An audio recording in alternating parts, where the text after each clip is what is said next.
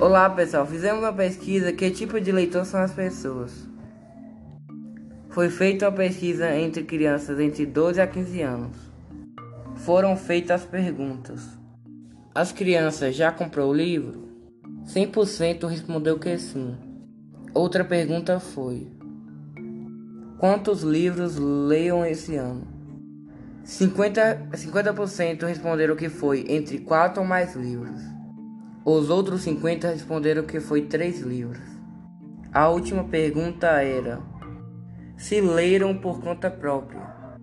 50% respondeu que sim. Os outros 50% responderam que foi a pedido da professora.